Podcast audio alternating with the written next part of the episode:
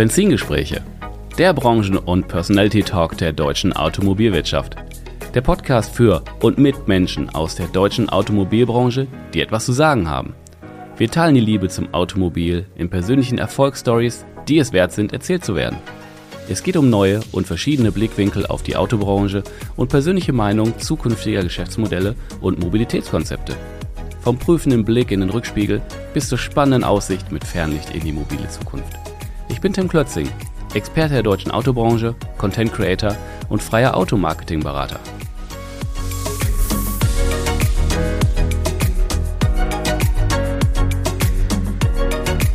Bevor es nun losgeht, ein kurzer Hinweis auf einen starken Partner, der diesen Podcast möglich macht. CarWow. CarWow ist die führende Neuwagenplattform für Autokäufer, Händler und Automobilhersteller. Wussten Sie schon? Mit über drei Millionen Besuchen pro Monat ist CarWow eine der einflussreichsten Automotive Media Brands und bietet Herstellern und Händlern Zugang zu Deutschlands größter Neuwagen-Audience. Mehr Infos auf carwow.de. Herzlich willkommen zurück bei den Benzingesprächen und heute wieder mit einer Sonderausgabe des ja, Pink Network Podcast mit der lieben Juliane Schleicher an meiner Seite. Hallo Juliane. Hallo Tim. Ja, du warst wieder fleißig. Du hast wieder eine, eine spannende Unternehmerin interviewt und mhm. Da möchte ich gar nicht vorgreifen, weil es ja auch ein bisschen deine Show ist. Wen hast du interviewt und äh, erzähl doch mal so ein, so ein Sneak Preview, bevor wir reinspringen.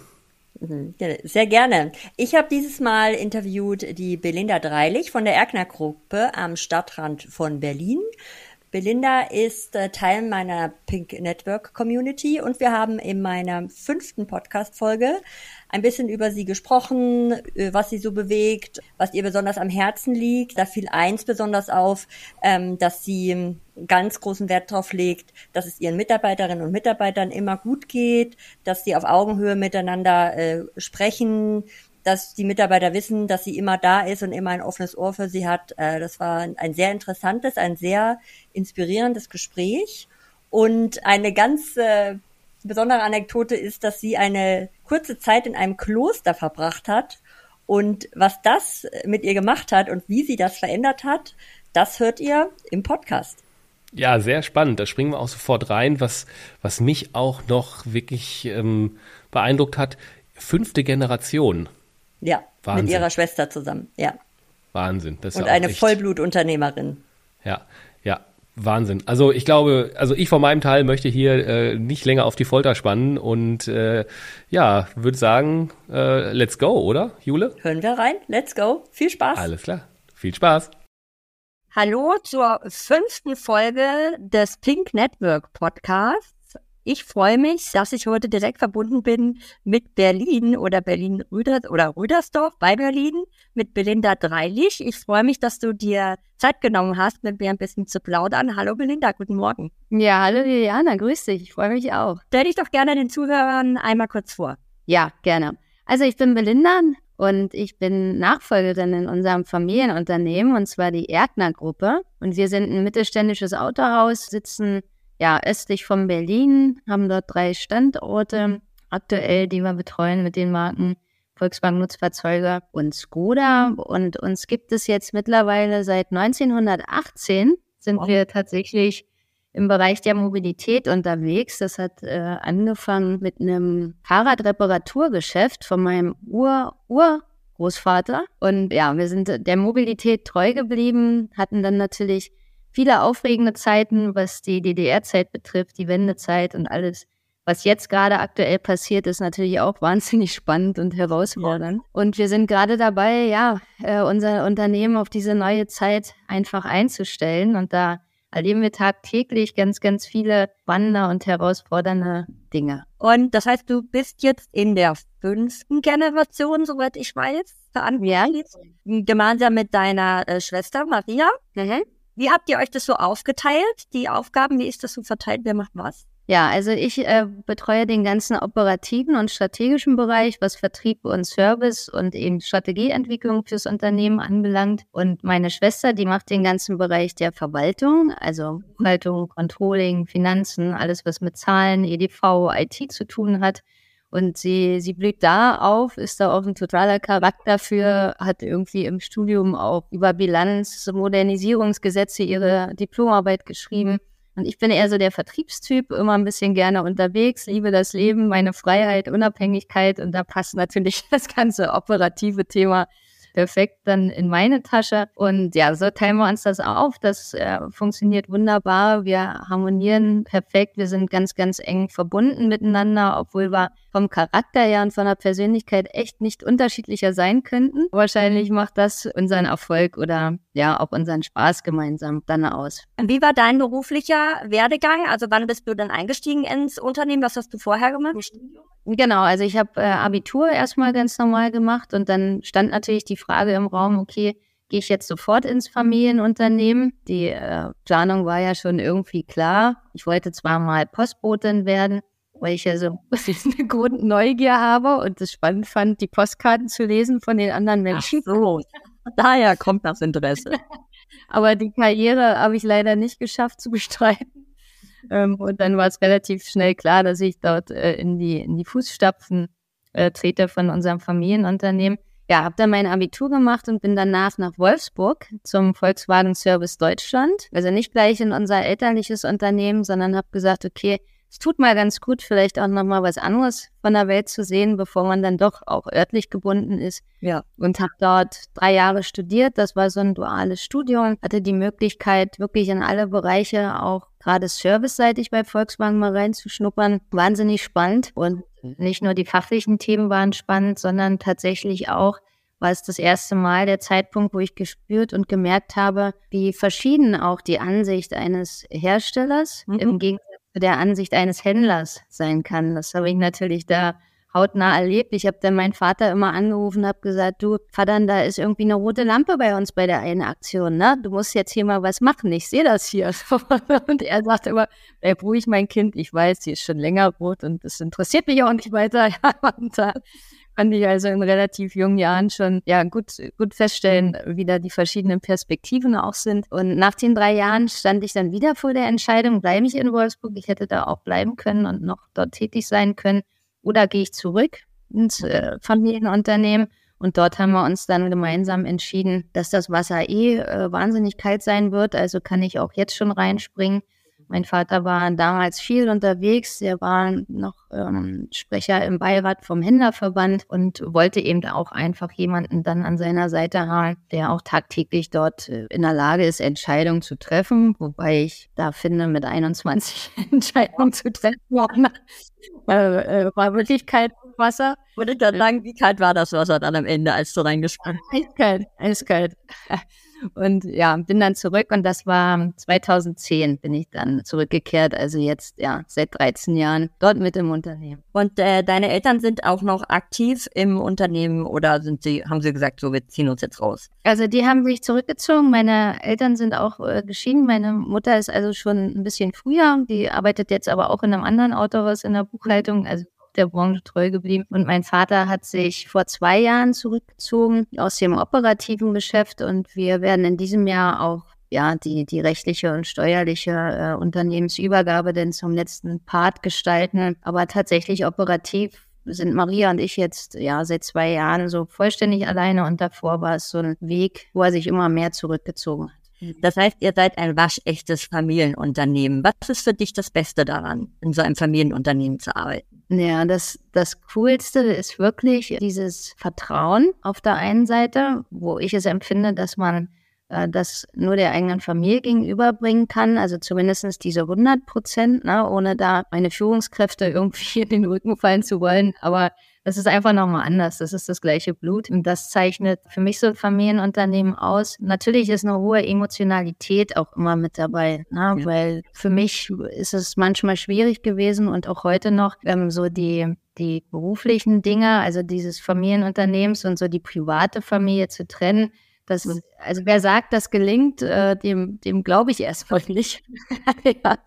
Ja, da, da gibt es immer Vermischungen, immer Themen, die da sich überlappen und sehr emotional sind. Das führt natürlich auch dazu, dass man Themen ja in die persönliche Ebene mit reinzieht, auch mal hart diskutiert. Gleichzeitig weiß man danach, es ist nicht böse gemeint, ähm, man, man darf das auch nicht alles persönlich nehmen. Man hat eben dieses hundertprozentige Vertrauen. Wenn man dann sagt, wir gehen in die Richtung, dann brauchst du nicht nachfragen, brauchst du nicht nachprüfen ähm, oder ähnliches, sondern dann ist es klar, dann guckt man sich in die Augen und dann funktioniert das auch reibungslos. Mhm. Ähm, das finde ich echt cool. Was ich noch mega spannend finde, ist ja, dass wir so in der Familie eher in Generationen denken. Also wir wir planen natürlich Geschäftsjahre und haben auch Planung, aber ich finde es mega angenehm, dass man sagt, okay, man, man plant jetzt nicht nur für zwei oder drei Jahre, sondern wir planen ja unser Leben mit diesem Familienunternehmen. Es ist euer Leben. Es ist unser Leben durch und durch. Ja? Und das, das gibt auch eine gewisse Sicherheit. Irgendwie äh, schenkt man sich da gegenseitig, wenn man diese Gedanken so teilt und kann Visionen entwickeln, kann ja verrückte Planungen mal durchdenken, miteinander besprechen, ohne Ängste zu haben, dass, dass es einen irgendwann nicht mehr gibt, weil daran glauben wir gar nicht. Also für uns ist klar und das geht so weiter und wir, mhm. wir verwandeln uns für die neue Zeit und das macht wahnsinnig viel Spaß. Du sprachst gerade von der Vision. Was ist denn deine oder was ist eure Vision für euer Unternehmen? Ja, also wir haben uns da neu aufgestellt. Ich hatte so persönlich auch so äh, neue Erfahrungswerte gesammelt in der Corona-Zeit. Also das war bei wieder auch so ein persönlicher Punkt irgendwie in meinem Leben, wo sich viel meine Ansichten und Perspektiven auch geändert haben. Und in diesem Zuge äh, haben wir damals einen Visionsworkshop auch gemacht mit ähm, externen Unternehmern, also haben uns Kunden gesucht oder eben auch große Unternehmer aus der Region und haben gesagt, komm, wir setzen uns mal zusammen. Wir wollen nicht im eigenen Sumpf nur eine Vision entwickeln, sondern auch gerne mal hören, wie die anderen uns schon sehen, wie sie die Mobilität in Zukunft sehen und vor allem, was ich so mega cool finde, wie andere Branchen eigentlich denken über die Zukunft. Wir hatten dann einen tollen Tag und wollten eigentlich viel über Digitalisierung sprechen. Das ist ja so ein Thema. Wie kann man Prozesse verschlanken? Wie kann man Kunden auf allen Kontaktwegen erreichen? Ich hatte echt zu tun, bei diesem Thema Digitalisierung zu bleiben, weil das, das Prägende war immer wieder der Mensch im Mittelpunkt. Also egal, was du tust, äh, welche Systeme du verwendest, welche Produkte du vermarktest, am Ende geht es um den Menschen. Den Menschen als Unternehmer, den Menschen als Mitarbeiter und den Menschen als Kunden. Und das war nochmal so ein so ein prägender Moment, wo wir dann unsere Vision daraus entwickelt haben. Und die besteht aus drei Säulen, jetzt aktuell bei uns. Also die eine Säule ist natürlich die Mobilität, ohne Frage, ohne dass ich jetzt schon sagen kann, was da alles mal dahinter stecken wird. Da sind wir gerade in Workshops unterwegs und haben schon zwei Submarken gegründet, der Erdner Gruppe. Da bespielen in diesem Thema. Das ist also natürlich die prägendste Säule und wir wollen natürlich auch alles, was gut funktioniert hat in der Vergangenheit, auch erhalten und weiter ausbauen. Die zweite Säule wird Unterhaltung sein. Ich bin ja selbst ein Mensch, der gerne unterwegs ist, gerne unter Leuten äh, auch mal ab und an ein bisschen länger feiert oder auch das Leben genießt. Ja, und habe da einfach so ein Fable für. Ich glaube, wir wissen alle, dass so ein Kunde auch nicht mehr ins Autohaus kommt, weil wir den neuen Polo mit einem schönen Seidentuch bedecken wird. Das ist nicht mehr so äh, der Anspruch, sondern die Menschen wollen unterhalten werden und die wollen unterhalten werden, auch unabhängig von der, von der Autothematik, von der Mobilitätsthematik. Ähm, und wir werden dort also in diesem Bereich in der zweiten Säule Unterhaltung auch ja, junge Start-ups in unser Autohaus einladen, die einfach auch mal die Möglichkeit haben, sich gerade in der Brandenburger Region mal zu präsentieren. Berlin ist mit Start-ups ziemlich weit vorne. Aber auch wir in Brandenburg haben richtig coole junge Leute, die super Ideen haben und die einfach keine Plattform haben, sich dort mal in einem Unternehmernetzwerk zu präsentieren. Und äh, sowas möchte ich machen, dass da ein kleiner Wettbewerb ist. Die haben die Möglichkeit, einen Pitch zu machen, fünf Minuten sich vorzustellen. Die Unternehmer aus der Region stimmen dann ab, welche Idee ihnen am besten gefällt. Und der Erste bekommt dann äh, einen schönen Preis. Darauf baut die dritte Säule aus, wo ich gleich nochmal drauf eingehe. Ja. Berliner der Löwen. genau. In Brandenburg ist ja gerade eine Löwin unterwegs. Genau. Und also Unterhaltung, ganz viel. Ich möchte kulturelle Abende machen. Ähm, wir haben die Möglichkeit, ähnlich wie bei, bei Jenny Koch, äh, dass wir auch unser Autohaus relativ schnell in so eine Event-Location verwandeln können. Ja. Ähm, und da diesen, diesen Punkt möchte ich unbedingt ausbauen. Das geht, ja, also wirklich, äh, ich habe verrückte Ideen da in meinem Kopf, was man alles tun kann. Und je Die dritte Säule ähm, ist die Säule Freiheit. Das ist auch gleichzeitig unser neuer Claim, nämlich Erdner-Gruppe Freiheit, die bleibt. Aha. Weil es zum einen äh, jede Generation von uns wirklich geprägt hat. Gerade so die, die Zeiten in der DDR waren ja nicht immer einfach für meine Großeltern. Und sie haben immer darauf Wert gelegt, unabhängig zu sein, frei zu sein und ihre eigenen Entscheidungen zu treffen. Genauso die Wendezeit nach der Wende. Und das ist auch das Thema, weshalb ich jeden Morgen aufstehe und, und losziehe, ähm, zu sagen, ich, ich möchte für das Unternehmen Freiheit haben und für die Mitarbeiter, die dort arbeiten. Und in dieser Säule ähm, stelle ich mir vor, dass es wirklich um die persönliche Weiterentwicklung geht, also meiner Mitarbeiter, ich selbst habe ja auch die Chance äh, gehabt, äh, verschiedene Ausbildungen, Weiterbildung jetzt mittlerweile zu machen in diesem Bereich.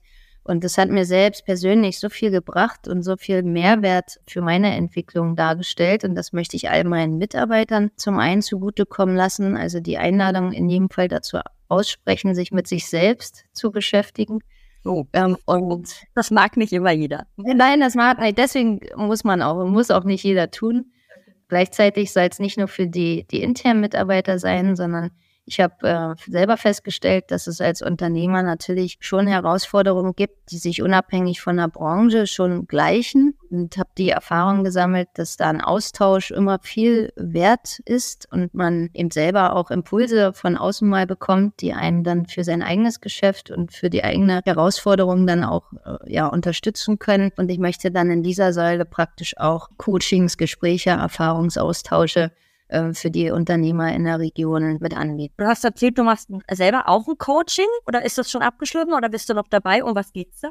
Ja, also ich habe letztes Jahr meine äh, Ausbildung zum Business Coach mhm. äh, abgeschlossen. Da ging es ja sehr viel um persönliche Weiterentwicklung. Was so an, am spannendsten für mich war, war so das Thema NLP, neurolinguistisches Programmieren. Das ist ja so ein bisschen Zustandsmanagement. Äh, mhm. Also beruht darauf, dass man eben sagt, okay, ich kann meinen Zustand als auch den Zustand meines Gegenübers aktiv beeinflussen, nicht manipulieren, sondern zum Positiven beeinflussen. Das ist so ein schwieriger Grad dabei. Mhm. Äh, das, das fand ich mega spannend, äh, wie das funktioniert. Wir haben uns viel mit Glaubenssätzen beschäftigt, mit äh, eigenen Werten und natürlich dabei immer geschaut, wie kann man andere Menschen in diesem Prozess mit begleiten. Das ging über ein Jahr, ja, hat mich echt auch verändert. Also ich kriege auch das Feedback von außen, dass ich mich in irgendeiner Form dort äh, verändert habe. Ich hoffe zum Positiven. Weiterentwickelt nennt man. ja, genau. Und das war so der erste Step. Dann darauf aufbauen war ich ja dann im Kloster gewesen, drei Tage. Wie war das? Was war das für eine Erfahrung? Ach, das war, das war richtig krass irgendwie. Also ich wollte, also auf der Hälfte der Zeit habe ich überlegt, das abzubrechen, weil ich gedacht habe, oh mein Gott, also das ist nicht schön, sich mit sich selbst zu beschäftigen in der Tiefe und in der Stille. kommen komische, komische Gedanken hoch. Ähm, hab's dann aber durchgezogen und das war also so wirklich äh, in so einem Benediktinerkloster in Münster-Schwarzach in der Nähe von Würzburg, mhm. wo auch tatsächlich noch Menschen aktiv leben und ihr, ihr Dasein gestalten. Und das war also unfassbar. Ich kann das immer noch nicht so richtig begreifen, was ich da alles erlebt habe. Ich war auf der einen Seite unglaublich fasziniert von so einer Organisation des Klosters, also wie das äh, funktioniert. Die sind ja auch nicht durch Fördergelder unterstützt oder Kirchengelder, sondern die müssen ihr Leben selbst gestalten und unterhalten, haben also viele angeschlossene Wirtschaftsbetriebe, sind auch Unternehmer durch und durch und haben dort einfach Ansätze, die ich auch für unser Unternehmen mitgenommen habe, die wahnsinnig spannend sind. Das war so die eine Seite, die mich inspiriert und beeindruckt hat. Und die andere Seite ist natürlich diese Stille im Kloster und wirklich diese Notwendigkeit dann, sich mit sich selbst zu beschäftigen. Ich hatte kein Telefon, kein Laptop, kein Fernseher. Es gab eine Telefonzelle für Notfall. Das Essen war sehr sparsam. Also man hat da wirklich nichts. Stille eben einfach. Und die Gebete und die Gesänge der Mönche, ja, wir haben da Fragen gestellt bekommen und dann hattest du eben die drei Tage Zeit, dich da irgendwie äh, mit zu beschäftigen und eine Antwort zu finden. Und das war sehr, sehr prägend auch für mich, so als, als zweiten Step nach dieser Coaching-Ausbildung. Und ich habe mir fest vorgenommen, auch einmal im Jahr in dieses Kloster zu fahren, einfach die Zeit zu nutzen, auch mal Dinge zu reflektieren,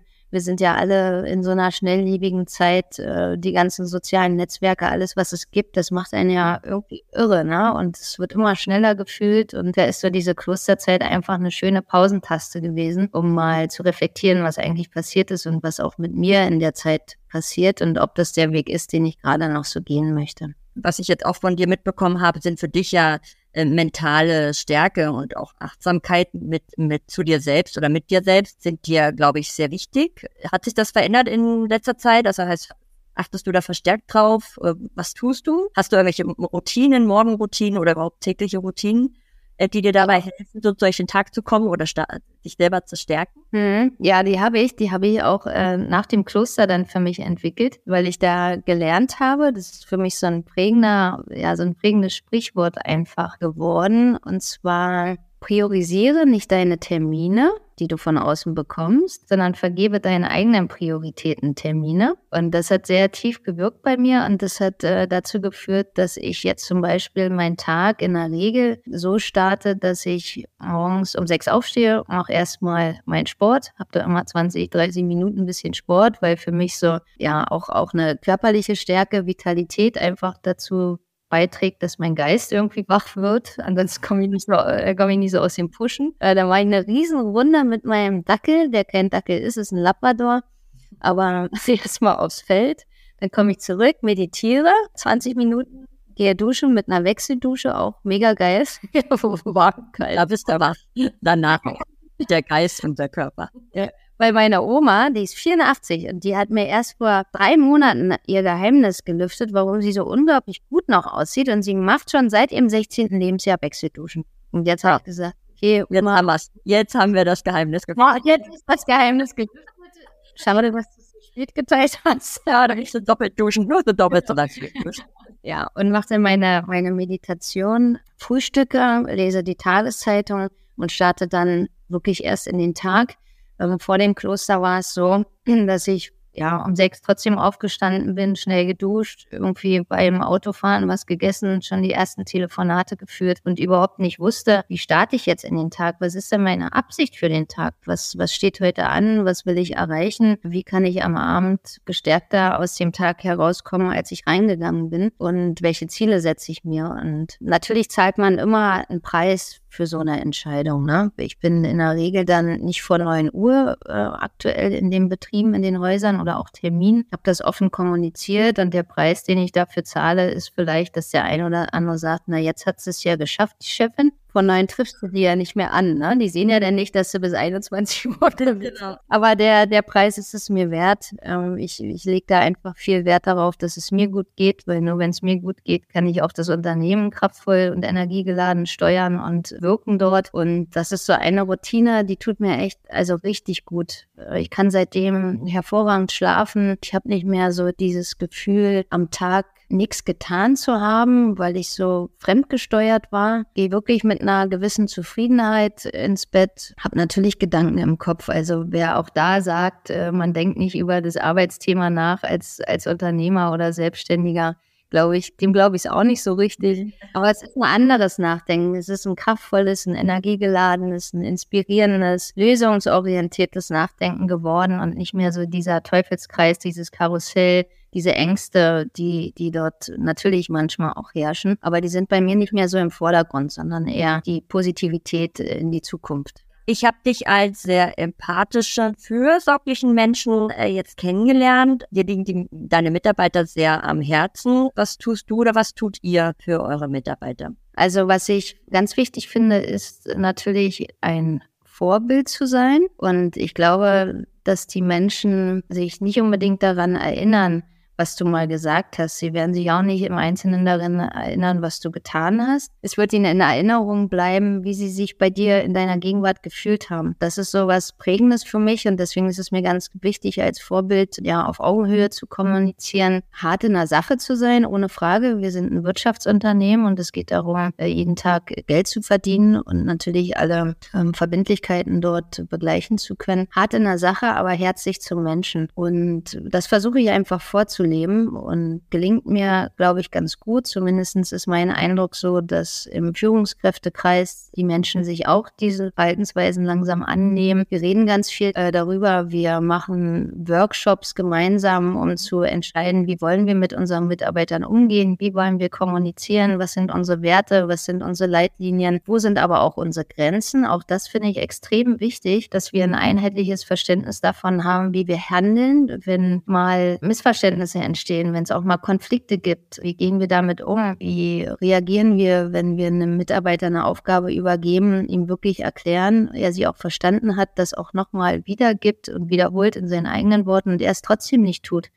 Wie, wie gehen wir damit um, wenn wir merken, dass ein Player aus dem Team dazu führt, dass das Team eher demotiviert ist, obwohl es jemand aus ihrer Gemeinschaft ist? Wie lange gucken wir uns das an? Wann gehen wir in die Gespräche? Was ist unsere letzte Konsequenz, weil ich glaube, dass es wichtig ist, dass man als Führungskraft berechenbar ist. Ja. Auch das hat sich gewandelt. Ich kenne auch so die Sprüche von meinem Vater und die Generation, du musst unberechenbar sein, keiner darf wissen, was du als nächstes tust.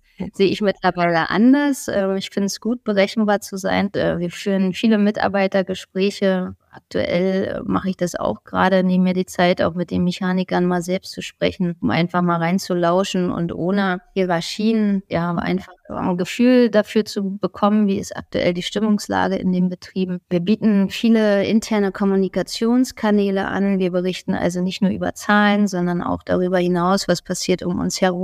Wir versuchen, die Leute mit einzubeziehen in die Entscheidungen, die wir treffen. Wobei da auch meine Erfahrung ist, du kannst nicht alle einbeziehen ziehen, du kannst dir einen Rat holen. Am Ende ist es dann auch notwendig, eine Entscheidung zu treffen und die trifft man meistens auch selbst.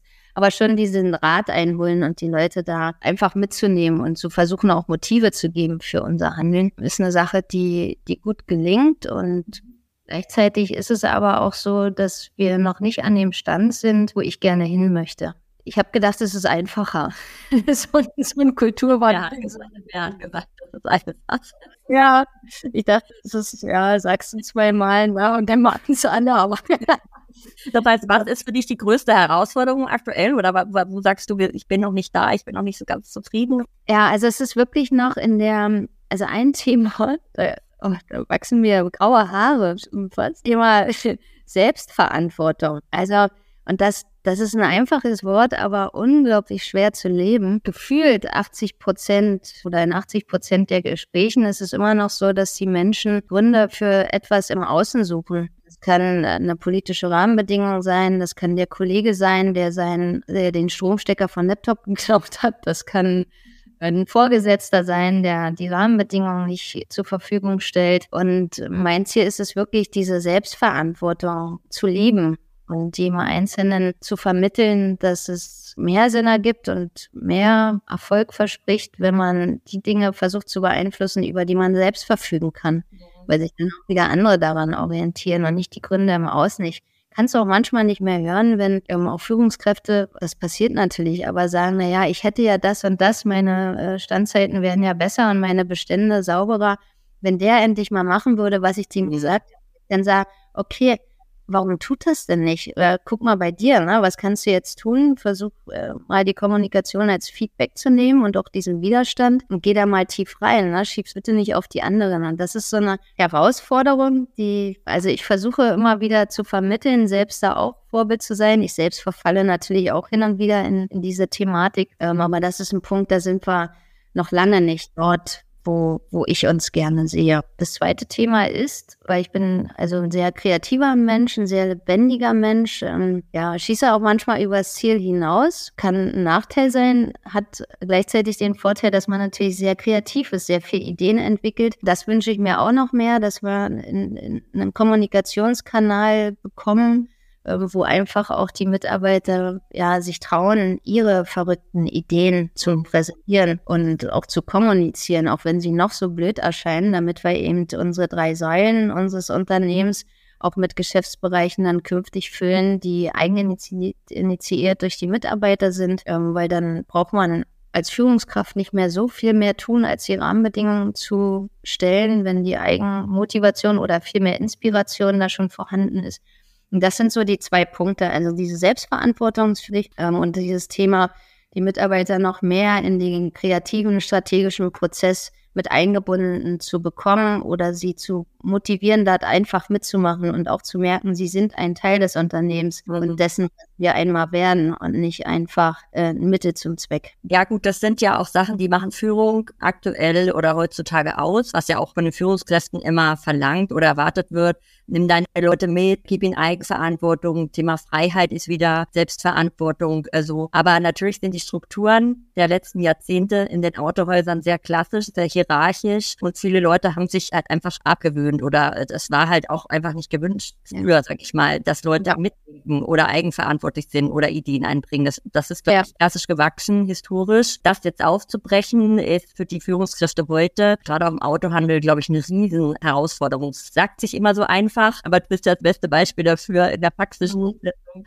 ist es dann doch schwierig und oft zäh, den Leuten jetzt zu sagen, jetzt macht doch mal mit. Und äh, ja. ein Team und äh, äh, ihr dürft mitdenken und ihr dürft äh, raus, was ihr äh, denkt und wie ihr fühlt und so. Und dann sagt die Hälfte so, was sollen wir jetzt machen? Was, genau, ja, so ist es wirklich, ja.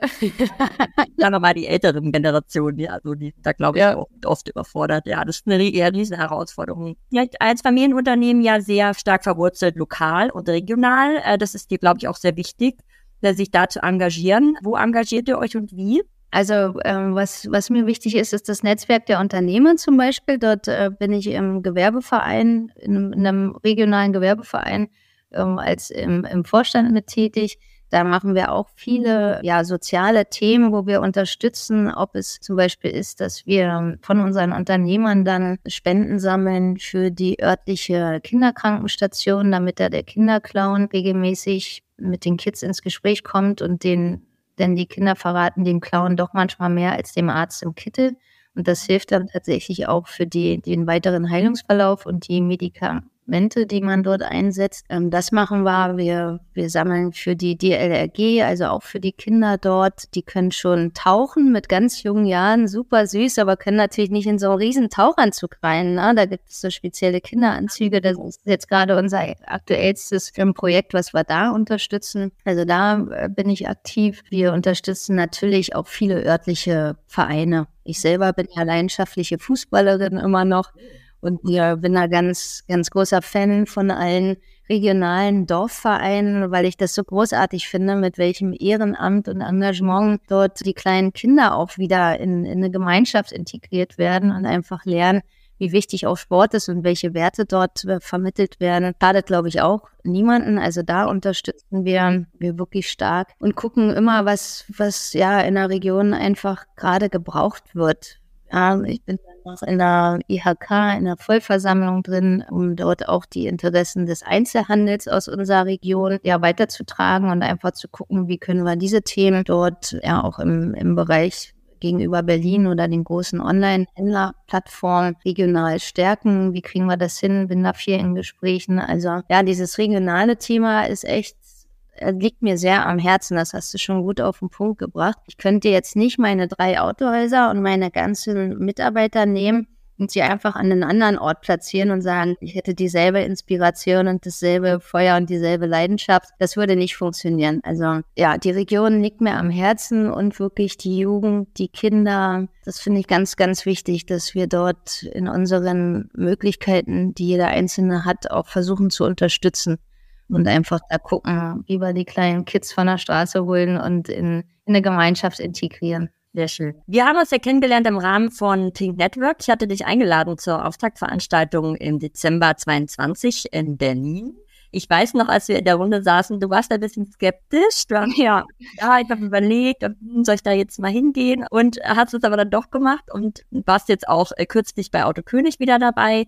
Wie, wie wichtig ist dir grundsätzlich das Thema äh, Netzwerken und auch der Austausch mit, mit anderen, auch mit den anderen Autohändlerinnen? Ja, also mega wichtig. Also ich bin immer noch happy, dass du mich da überzeugt und eingeladen hast. Das ist wirklich eine großartige Veranstaltung. Obwohl ich eigentlich halt nicht der einzige Grund, weshalb ich skeptisch war, war ja, ich stehe nicht so auf diese Frauen Vereinigung. Okay. weil ich ja in der Männerwelt groß geworden bin und irgendwie einfach eine andere Erwartungshaltung hatte zu dem, wie es jetzt wirklich ist. Und es ist ja mega cool. Es sind ja auch alle extrem offen, äh, total tough und gut unterwegs. Und dieser Austausch ist so wertvoll. Also das hat sich auch geändert. Früher war es ja oft so, dass man im Wettbewerb stand und er versucht hat, alle Informationen, die man so hatte, für sich zu behalten. Und ich bin heilfroh und dankbar, dass es jetzt in die Richtung geht, sich auszutauschen, voneinander zu lernen, Impulse einfach zu bekommen und auch zu geben. Und das ist das, was bereichert. Und ich hatte es ja auch schon vorhin angesprochen. Ich finde das nicht nur in der gleichen Branche wahnsinnig wichtig, sich auszutauschen, sondern eben auch branchenübergreifend, weil wir alle voneinander lernen können. Und ich orientiere mich da gerne an der Hotelbranche, weil die sehen den Kunden als Gast und da haben wir bei uns zumindest ähm, noch wirklich Potenziale, alle Prozesse auch für den Gast zu gestalten, so dass sich jeder dort willkommen fühlt. Da, das geht nur durch Netzwerk. Also ich, ich kann natürlich in meinem Kämmerlein mir verrückte Ideen machen und diese auch umsetzen. Am Ende sind es aber immer die Inspiration von außen und die Impulse, die dann dazu führen, dass etwas nachhaltig wird. Man muss ja auch nicht immer das Rad neu erfinden. Ne? Wenn einer schon was hervorragend gemacht hat, warum sollte man da nicht von profitieren? Wenn es denn auf Augenhöhe geschieht und ein Geben und Nehmen ist und man selbst natürlich auch seine Impulse und Erfahrungen damit einbringt. Also ich lebe davon. Für mich ist Netzwerk das, was mich am meisten inspiriert. Da, da gehe ich hundertprozentig mit. Ja. äh, apropos Gast, liebe Belinda, ich freue mich, dass du heute mein, mein Gast warst. Ich könnte jetzt noch stundenlang dir zuhören und äh, mit dir plaudern. Das ist immer sehr bereichernd und inspirierend, mich mit dir auszutauschen. Vielen Dank für deine Zeit, dass du da mitgemacht hast beim Podcast. Vielen Dank und ich hoffe, wir sehen uns bald wieder. Ich hoffe das auch und möchte mich auch ganz herzlich bedanken, dass ich dabei sein durfte und freue mich aufs nächste Pink Network. Also, Gute Zeit, Elena. Bis dann. Danke. Auch. Ciao.